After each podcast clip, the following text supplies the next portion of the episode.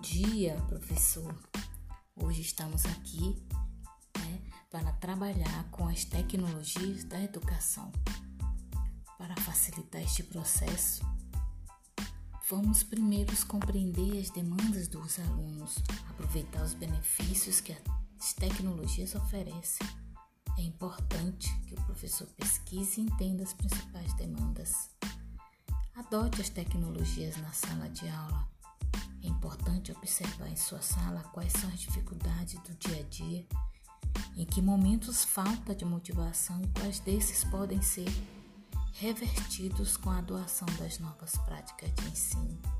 Acompanhe a novidade nas primeiras semanas após a utilização das tecnologias em sala. É importante manter o acompanhamento dos estudantes a fim de verificar se os objetivos estão sendo supridos. Continue se aprimorando.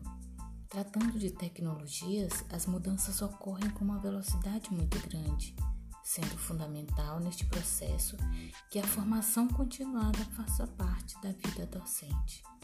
Faça uso consciente e reflexivo das ferramentas digitais.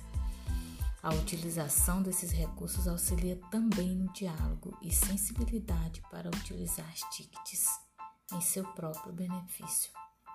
Explore formas e metodologias de ensino.